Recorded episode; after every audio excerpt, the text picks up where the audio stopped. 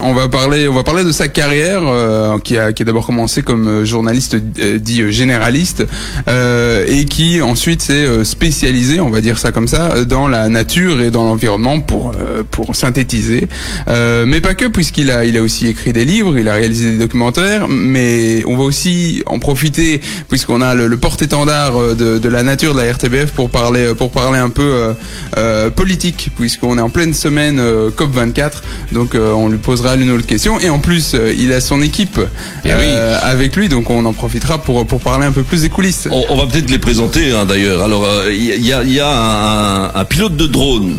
C'est bien ça, hein Alors, il il faut juste attendre. Il faut juste parler près du micro. Vas-y. Essaye une fois pour voir si ça marche. Bon, bah écoute, déjà ce micro-là ne marche pas, donc c'est bien. Enfin, Ouais, je, je- je peux parler pour lui. Ça tombe bien que c'est le sien qui marche pas parce que c'est Alain. Ah, Il est le- très très très bavard. eh ben oui, et ça c'est assez bizarre, mais bon, écoute, oh, normalement là maintenant ça devrait marcher, non? J'essaye. Ouais, ouais, bah ça, M'entends ouais, un petit peu quand même. Ok, un petit peu. Ah voilà, ça passe. Ça eh ben passe. voilà. Eh ben alors bonsoir. Bonsoir. Ça va bien? Bien. Eh ben super. Bah. C'était une bonne chose. Et puis alors, on a- on- c'est comment le prénom encore? Alain. Alain. Et alors à côté de Alain, on a le, c'est- quoi le, le- la, la fonction? Arnaud, je te le présente. Arnaud, il, est timide, hein, donc c'est tu vois, je prends que je gars dont pas, le prénom commence par A. Sinon, je les, je les mélange tous. Donc Alain, c'est le drone. Arnaud, il fait un peu tout, quoi, tu vois. Preneur de son. euh, Et le café le matin. Non, il, euh, fait l'image, il fait euh, preneur de son quand il faut faire preneur de son. Là, on construit des nichoirs pour polyvalent, notre émission. On est polyvalent, on, ne rechigne pas au travail. Notre seul but et objectif, c'est de présenter la nature aux téléspectateurs. Et donc, on fait tout ce qu'il faut pour ça. Parfois, je lave les carreaux en fin de journée ou je passe l'aspirateur et parfois ça. bon, bah, émission en, en perspective, c'est ce qui nous attend. Le Carré VIP, c'est parti. Jusqu'à 20h, notre invité, Tanguy Dumortier. Le carré VIP, avec le soutien de Nivelle Taxi. Vous vous déplacez de ou vers Nivelles et cherchez une équipe de chauffeurs ponctuels et courtois Appelez Nivelle Taxi au 067 38 01 01. 067 38 01 01. Ultrason. Let's dance. Notre VIP ce soir, eh bien c'est Tanguy Dumortier, le présentateur du Jardin Extraordinaire est avec nous, le journaliste de la RTBF est avec nous, il répond aux questions et aux premières questions de Ziad. Alors je pense que tous les auditeurs euh, qui nous écoutent bah, te connaissent déjà euh, par euh, par déjà une, une par ta carrière en télé euh, actuelle, mais euh, mais en réalité, si on devait revenir aux origines de ta carrière, c'est plutôt dans notre métier, c'est-à-dire en radio, que tout a commencé pour toi, puisque tu as tu as gagné un, un prix euh, pas, pas mal réputé dans, dans notre domaine, qui est la bourse René Payot. Ouais, j'ai eu cette chance qui m'a introduit à la RTBF, c'est-à-dire à la fin de mes études. J'ai d'abord été, figure-toi, j'avais fait des études de lettres et puis j'ai donné cours de français euh, en Flandre et au Mexique. Et puis euh, je me suis un peu perdu dans les dans les couloirs d'école et euh, c'est très très beau d'être prof. Je trouve que c'est un magnifique métier, mais ça me convenait pas du tout. J'avais besoin d'être dehors, j'avais besoin de j'avais besoin de pouvoir aller plus loin. Voilà, j'avais j'avais d'autres aspirations que celle-là, et donc je me suis assez vite enfui. Et euh, j'ai refait des études en journalisme. Et au bout de mes études, euh, j'ai eu la chance de gagner ce prix dont tu parles, donc la bourse René Payot, qui m'a introduit à la radio, qui m'a introduit à la RTBF. C'est un prix qui consiste à pouvoir circuler entre toutes les radios francophones publiques, donc Radio Canada au Canada, Radio France, France Inter en France, et Radio Suisse romande et la RTBF. Et donc je leur avais proposé une émission sur le silence. C'était euh, mon projet d'émission en radio, comment parler pendant une demi-heure en radio du silence. Et on s'est bien éclaté à le faire. Et du coup, ça a donné quoi? Ça a donné du silence ou pas mal de bruit? Voilà, c'était un grand, un grand blanc de une demi-heure. Non, c'était une, une analyse du silence. C'est-à-dire que je pense que le silence, c'est, euh, ça a une valeur, c'est assez, c'est poreux en fait. Ça dépend de ce qu'il y a avant et de ce qu'il y a après. Et en tout cas, il y en a très peu en radio. Donc c'était un sujet original que ça m'intéressait de traiter. Le silence auprès des musiciens, le silence des personnes qui deviennent sourdes, qui entendent plus rien, qui ont de plus en plus de mal à communiquer. Le silence des moines. On a été à Orval voir comment les moines s'organisent dans leurs vœux de silence. C'était vraiment une très très belle aventure. Et puis ça m'a appris beaucoup de choses sur le silence et savoir que le silence, quand on est avec quelqu'un avec qui on est gêné ou dans certaines circonstances, on n'ose pas laisser grandir le silence, alors que quand on est avec quelqu'un qu'on aime, qu'on apprécie et qui on est en confiance, on peut laisser le silence s'installer. Et par exemple, petit piège, en radio, le silence, ça fait mauvais genre. Donc je suis à peu près sûr que si je me tais, tu vas vite reprendre la parole. J'avoue, je vais complètement reprendre la parole, euh, puisque après la radio, tu te tournes assez vite vers la télévision. Euh, pourquoi euh, tu en avais marre de la radio ou tu veux en plus rajouter une dimension euh, à ton média? Alors j'adorais la radio, j'adore toujours la radio. Je pense que c'est vraiment un média intelligent, pertinent, qu'on peut écouter tout en faisant d'autres choses. Donc on écoute beaucoup la radio. Là, tu vois, on revient d'une journée de tournage, on a écouté pendant une heure et demie des podcasts sur la route, en allant aussi. Euh, donc j'adore ça, mais c'était simplement une euh, nécessité professionnelle, c'est-à-dire que j'avais un contrat à durée déterminée. Ils cherchaient pas d'autres contrats à durée déterminée à la radio à ce moment-là, donc ils m'ont proposé de passer en télé. Et donc j'ai fait à ce moment-là, j'ai commencé au journal régional. Euh, on était basé à Namur. C'était une période magnifique au niveau professionnel parce que on avait très très peu de pression. Les chefs nous regardaient pas et donc on faisait absolument ce qu'on voulait. Ce qui est assez rare quand même dans une euh, carrière professionnelle. Donc on était sur la route avec le cadreur, à deux dans une voiture et puis on passait à côté d'une centrale nucléaire. On se disait T'as déjà été dans une centrale nucléaire Non, moi non plus. On essaye d'y aller? Ok, on essaye d'y aller. On passait quelques coups de fil. On avait l'introduction de travailler pour ce journal euh, de la RTBF et donc on s'est introduisait à Tirange avec comme but du journal régional d'expliquer aux gens ce qu'ils ont à côté de chez eux dans une centrale nucléaire. C'était vraiment une belle période professionnelle. Mais au-delà de, au-delà de la, donc de, de, de Namur, tu as aussi, euh, tu as aussi dé- développé, enfin, tu t'es dé- développé ta carrière dans la télé, puisque tu as fini quand même aux 12 minutes. Oui, alors donc ça, à la présentation euh, d'un journal. Voilà, c'était euh, un journal qui durait 12 minutes, qui n'existe plus malheureusement. Je pense que c'est dommage parce qu'on l'a, on l'a lancé avec Eric Bever et Ophélie Fontana. Ça a très très bien marché. Je l'ai, je l'ai fait pendant 5 ans, la présentation en alternance, en alternance avec Eric et, et Ophélie. Et c'est tombé tout à fait par hasard. J'ai beaucoup de collègues qui m'ont détesté parce que je me suis retrouvé présentateur du JT. J'avais 24 ans, je savais pas très bien ce que je faisais là. Tu vois, j'ai vu des lumières, une caméra devant moi, j'ai commencé à lire le prompteur. Et en fait, c'est arrivé parce que un jour, il y a le directeur de la télé. Je, je rentrais d'avoir été pas mal à l'étranger pour euh, le prix Payot. Je savais pas, je, je connaissais pas bien le directeur de ma propre télé. J'avoue, c'est bizarre, mais et donc j'étais dans une salle. Il y avait une réunion. Je regardais la réunion et le gars nous expliquait ce qu'on allait faire dans les mois d'après. Et à un moment, il me regarde et il me dit euh, euh, Et toi là-bas, qu- qu'est-ce que tu penses de ce projet? Et moi, je dis Bon, bah, euh, je, je trouve ça complètement con ton idée. Donc quand je lui ai dit, écoute, je, je trouve ça idiot, je trouve que ça n'a pas de rapport avec notre public, enfin je comprends pas où tu veux en venir, etc. Je savais pas que c'était le directeur, ça l'a fait rire.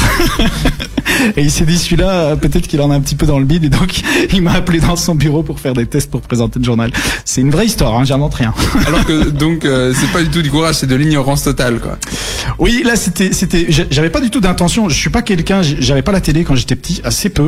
Euh, et donc je- j'avais pas d'intention de, de devenir présentateur du JT, tu vois, je, je suis vraiment tombé là par hasard alors qu'il y a beaucoup de gens qui qui c'est leur but en arrivant à la télévision. Moi je suis tombé là-dedans par hasard, je connaissais pas la tête du directeur en revenant à la RTB et, et je lui ai dit que son projet était con et ça ça l'a fait rire, je pense d'être contesté alors que Ouais. personne dans la salle osait lui dire. Oui, c'est le genre de truc effectivement il faut oser. Après il y a une belle histoire là derrière aussi euh, parce que euh, tu as tout quitté pour suivre ta femme en Afrique. Alors ça n'a pas été trop compliqué ça de tout lâcher à cet moment de se, se barrer en Afrique euh, pour faire plaisir j'imagine. Alors là, t'es coup-là. t'es cinq ans plus tard dans dans dans, dans ma Ah ouais, quand même. histoire. Ok, Donc y a- après, j'ai fait pendant cinq ans le ce fameux journal le soir. En alternance, je, je faisais reporter pour le JT.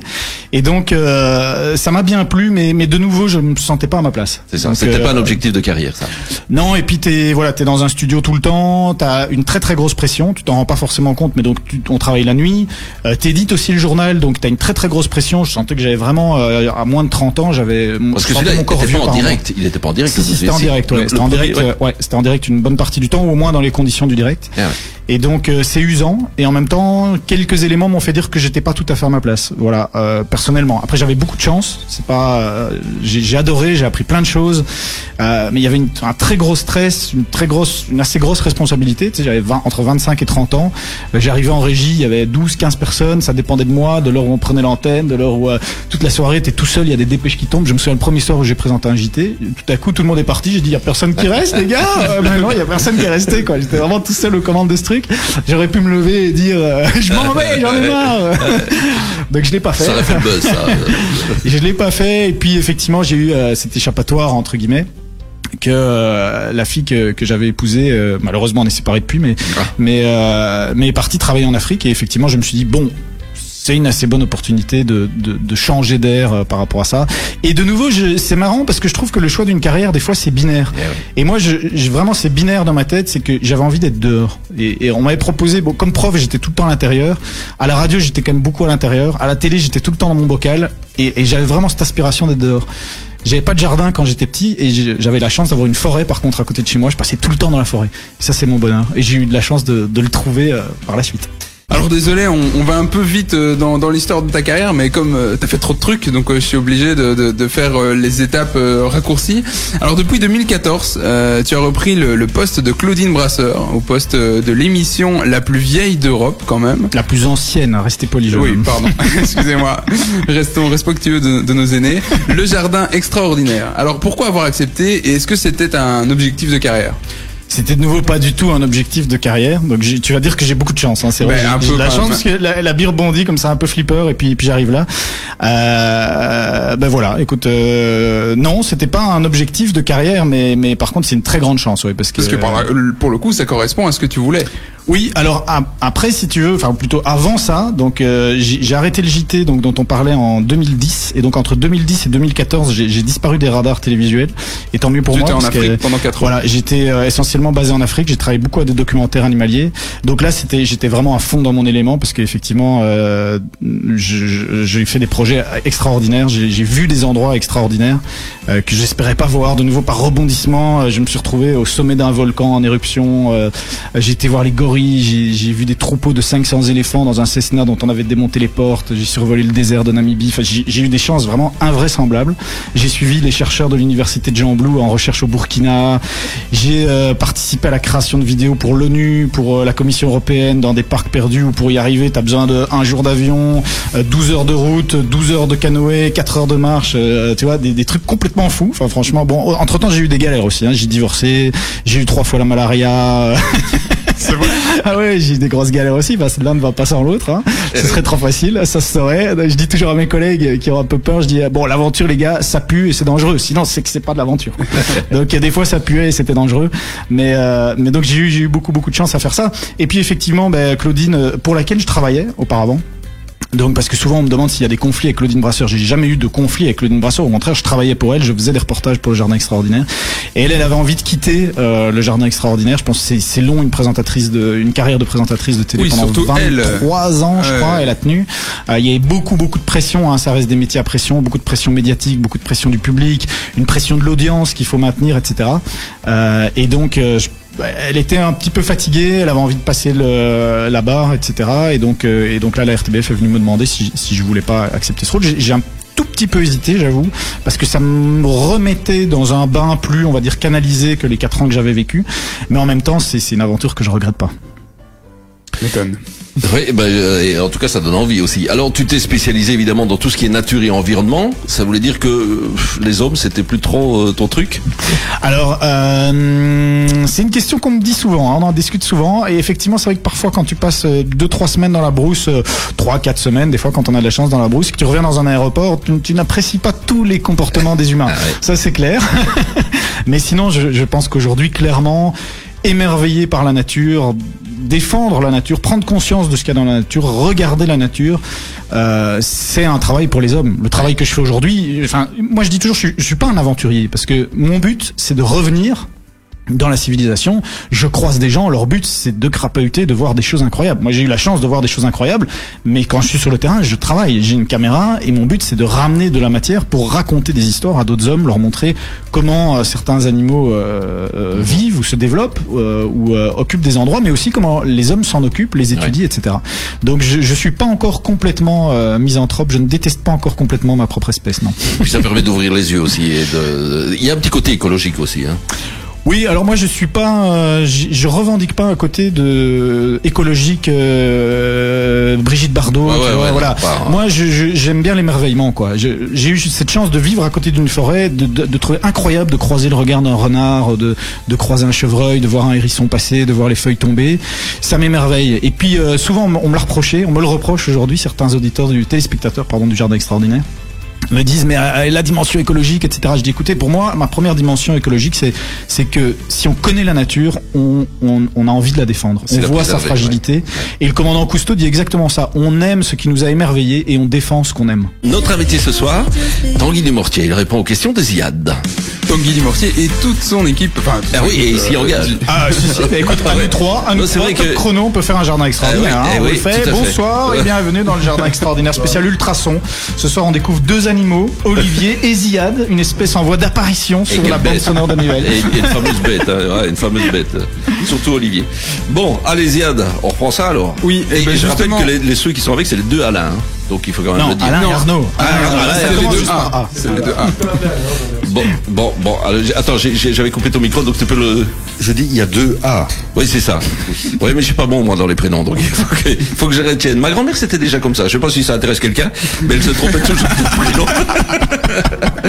Bien, allez, on retrouve notre invité, Tanguy Dumortier, présentateur du Jardin Extraordinaire. Il répond aux questions de Diane. Mais justement, euh, ça tombe bien que tu es venu, euh, que tu sois venu avec ton équipe, puisqu'on va là maintenant parler du, du jardin extraordinaire. Alors, euh, l'émission commence euh, depuis que tu es là, commence souvent par une présentation euh, face caméra dans un lieu assez spectaculaire. Et euh, du coup, je me demande, est-ce que rendre la nature plus impressionnante, est-ce que c'était un des objectifs quand tu es arrivé dans cette émission? Ah, pas impressionnante, mais merveilleuse, on va dire. Je pense qu'on a, Claudine a eu un immense euh, talent euh, dans sa carrière de, populariser des questions environnementales euh, auxquelles les journalistes ne s'intéressaient pas à cette époque, dans les années euh, 90. Et puis euh, maintenant, les journalistes DJT s'intéressent aux questions environnementales, relayent les questions environnementales, et donc le jardin extraordinaire a un peu moins cette fonction environnementaliste. Et effectivement, par contre, euh, on avait peut-être un peu déserté le fait que la nature soit merveilleuse. Et donc, euh, on essaye de la rendre effectivement merveilleuse et, et donc un petit peu spectaculaire. C'est aussi notre slogan au Festival Nature Namur. On a eu le plaisir de se croiser. C'est la nature est un spectacle. Parce que ce spectacle, moi, j'en suis persuadé. Moi, je suis un très très bon client. hein. Je peux regarder une file de fourmis qui euh, qui bouffent des feuilles pendant deux heures. Quoi. Je trouve ça absolument passionnant. Et donc, c'est j'essaye de transmettre cette passion. Et, et j'ai la chance énorme parce qu'on a beaucoup de retours du public, que le public accroche, pose des questions, est curieux. On a des enfants de 7-8 ans qui, qui nous envoient des questions, des dessins, qui s'intéressent à la nature grâce à ça. Je peux mourir, quoi. Là, je suis assez fier de ça. Mais justement parce que donc euh, euh, moi euh, pour le dire de manière personnelle avec ma sœur on regarde beaucoup le jardin extraordinaire pour des raisons assez différentes parfois. Et à chaque fois on se dit souvent à la présentation on se dit il s'emmerde pas quand même parce qu'il fait un, truc au milieu d'un endroit assez spectaculaire au bord d'une falaise machin. Et donc justement puisque tu es avec tes collaborateurs Arnaud et Alain comment est-ce que vous fonctionnez pour dire bon ce plan là il serait super pour pour faire le, le face cam si on doit encore appeler ça un face cam comment est-ce que vous fonctionnez Ouais, on fonctionne à l'instinct, hein. je crois qu'on peut le dire. C'est surtout à l'instinct, quoi. Oui. On regarde surtout pour. Ah, il- ah, juste. euh, je- on euh, regarde surtout. voilà. Excuse-moi, j'oublie j'ai un micro. Euh, on regarde surtout. Enfin, quand je parle euh, du drone, que le soleil ne va pas euh, jouer pour qu'on ait l'ombre euh, du drone. Et là, alors après, euh, il me laisse faire au niveau des, des plans qui qui qui embellit euh, les plans euh, standards. Ouais, et puis on cherche, quoi. Tu vois, l'autre jour, quand on était sur les petits pitons rocheux, là, au-dessus de la, au-dessus de la laisse, là, Oui. tu vois. Donc on cherche, on regarde, on se dit, ah, cet endroit-là, c'est, c'est vraiment beau. Et puis on a la chance de, de faire avec du tout petit matériel. Il y a 20 ans, on aurait dû se trimballer des caisses de matériel pour des millions de francs ou même d'euros. Et aujourd'hui, bah, on a avec nous, là, tu vois, les deux sacs qu'on a mis dans un coin en arrivant, bah, on a tout, quoi. On a euh, le drone, la caméra, le télé, il y a juste le pied qui est resté dans la voiture. Et donc, tu vois, avec euh, Alain et Arnaud, bah, on, on, on a les micros, donc on, on peut commencer à faire une émission, quoi, si tu veux. Là, là, Même maintenant. ici. Ouais, on a les GoPro, on a. Et bon, et puis Arnaud euh, me pousse toujours un peu plus loin. Il me dit non, non, va un peu plus près de la falaise.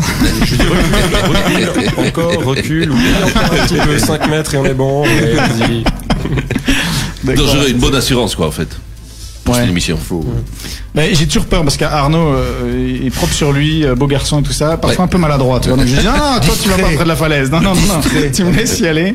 Il me demande euh, toujours de vérifier si mes lacets sont, sont bien faits avant de- d'approcher Eh la falaise. Eh oui, c'est- une responsabilité. Attention, c'est pas c'est pas évident. Si vous voulez les voir en photo d'ailleurs, allez la voir, allez les voir pardon sur la page Facebook d'Ultrason. On a mis la photo.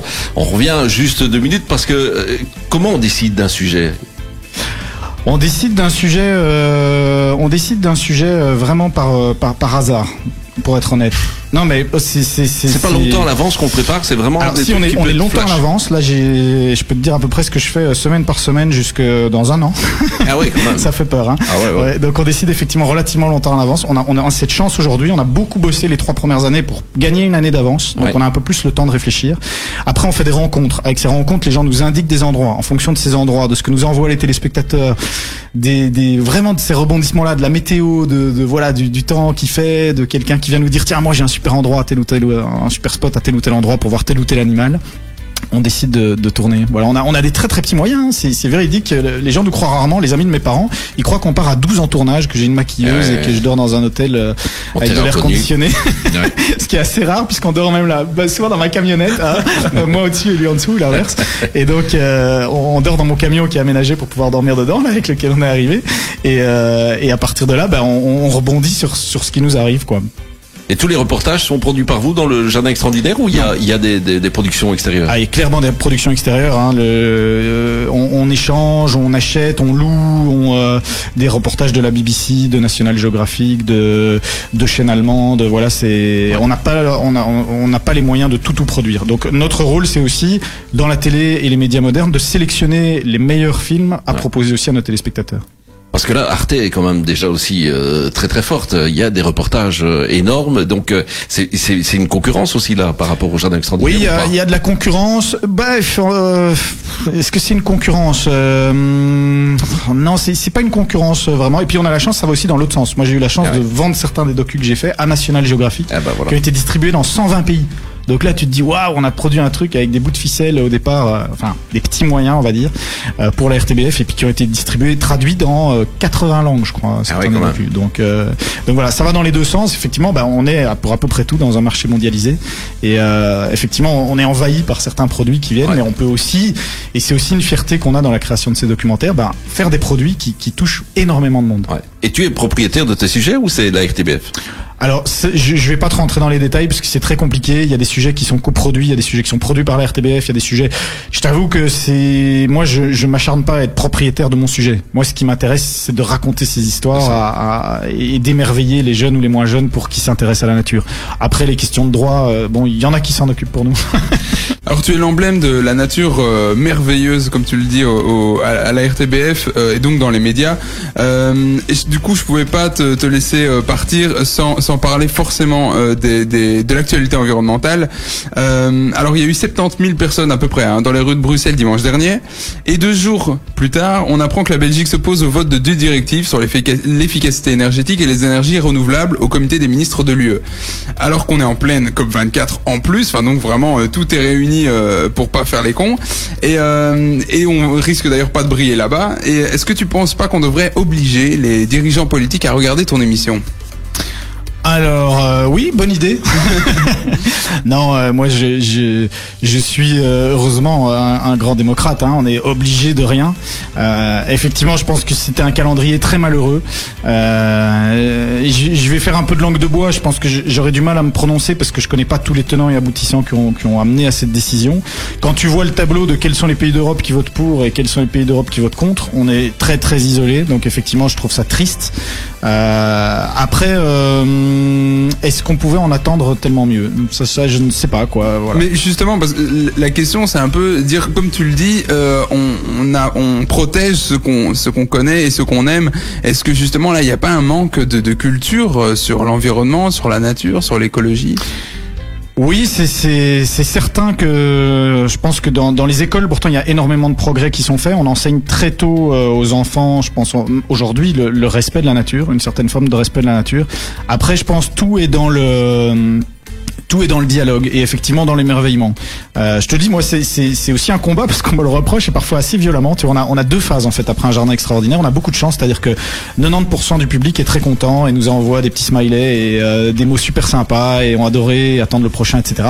Et puis on a 10% de gens qui sont pas contents. Alors on a d'abord une première série de mails, en général le lundi matin, en nous disant qu'on a fait n'importe quoi et qu'on ferait mieux effectivement de parler de ce qui menace l'environnement plutôt que de ce qui est merveilleux dans l'environnement.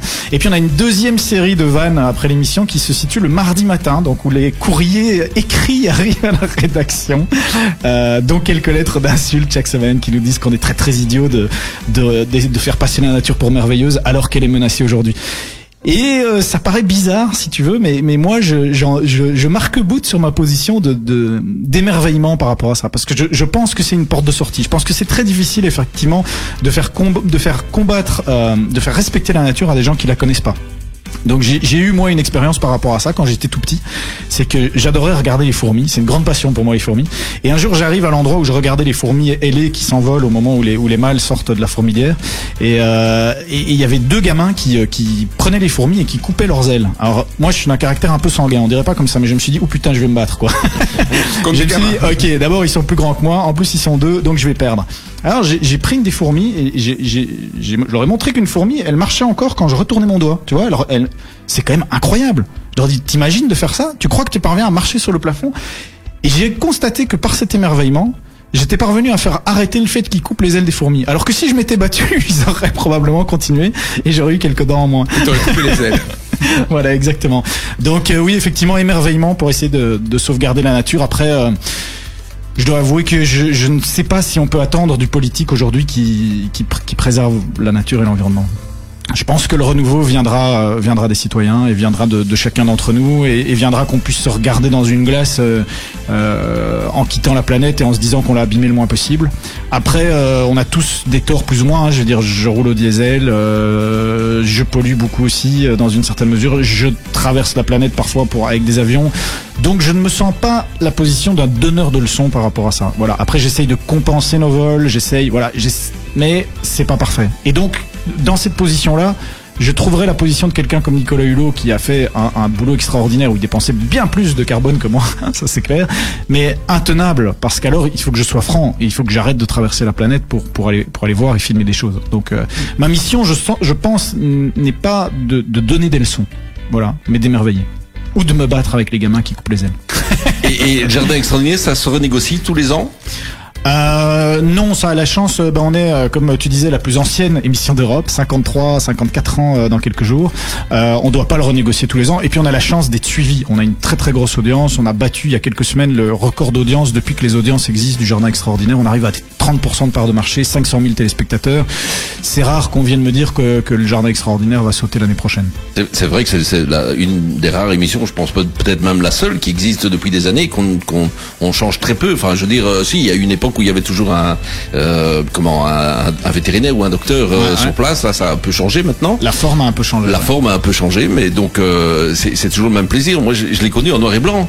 Euh, et si mes souvenirs Moi sont pas. bons, ah ouais, mais non, mais c'était c'était Arlette Vincent hein, qui Ouais. était euh, présentatrice. euh, donc j'ai connu ça tout gosse et, et, et je partirais peut-être avec le jardin le jardin extraordinaire. Le carré VIP. Ultrason. Le carré VIP sur Ultrason. Et la première partie du Carré VIP se termine déjà, ça va très très très vite. Notre invité ce soir était, il est encore pendant quelques minutes, Tanguy Dumortier, journaliste à la RTBF, présentateur du Jardin Extraordinaire, ce que vous regardez évidemment tous et toutes le dimanche soir. Euh, et c'est vrai parce que le dimanche soir, c'était euh, vraiment toujours un, un moment privilégié à la RTBF. hein. Il y avait chanson à la carte, là je fais mon vieux, hein, donc il y avait chanson à la carte, voulez-vous jouer? Euh, Il y, a, il y a toujours eu des trucs, c'était le seul moment où on pouvait regarder... Comment?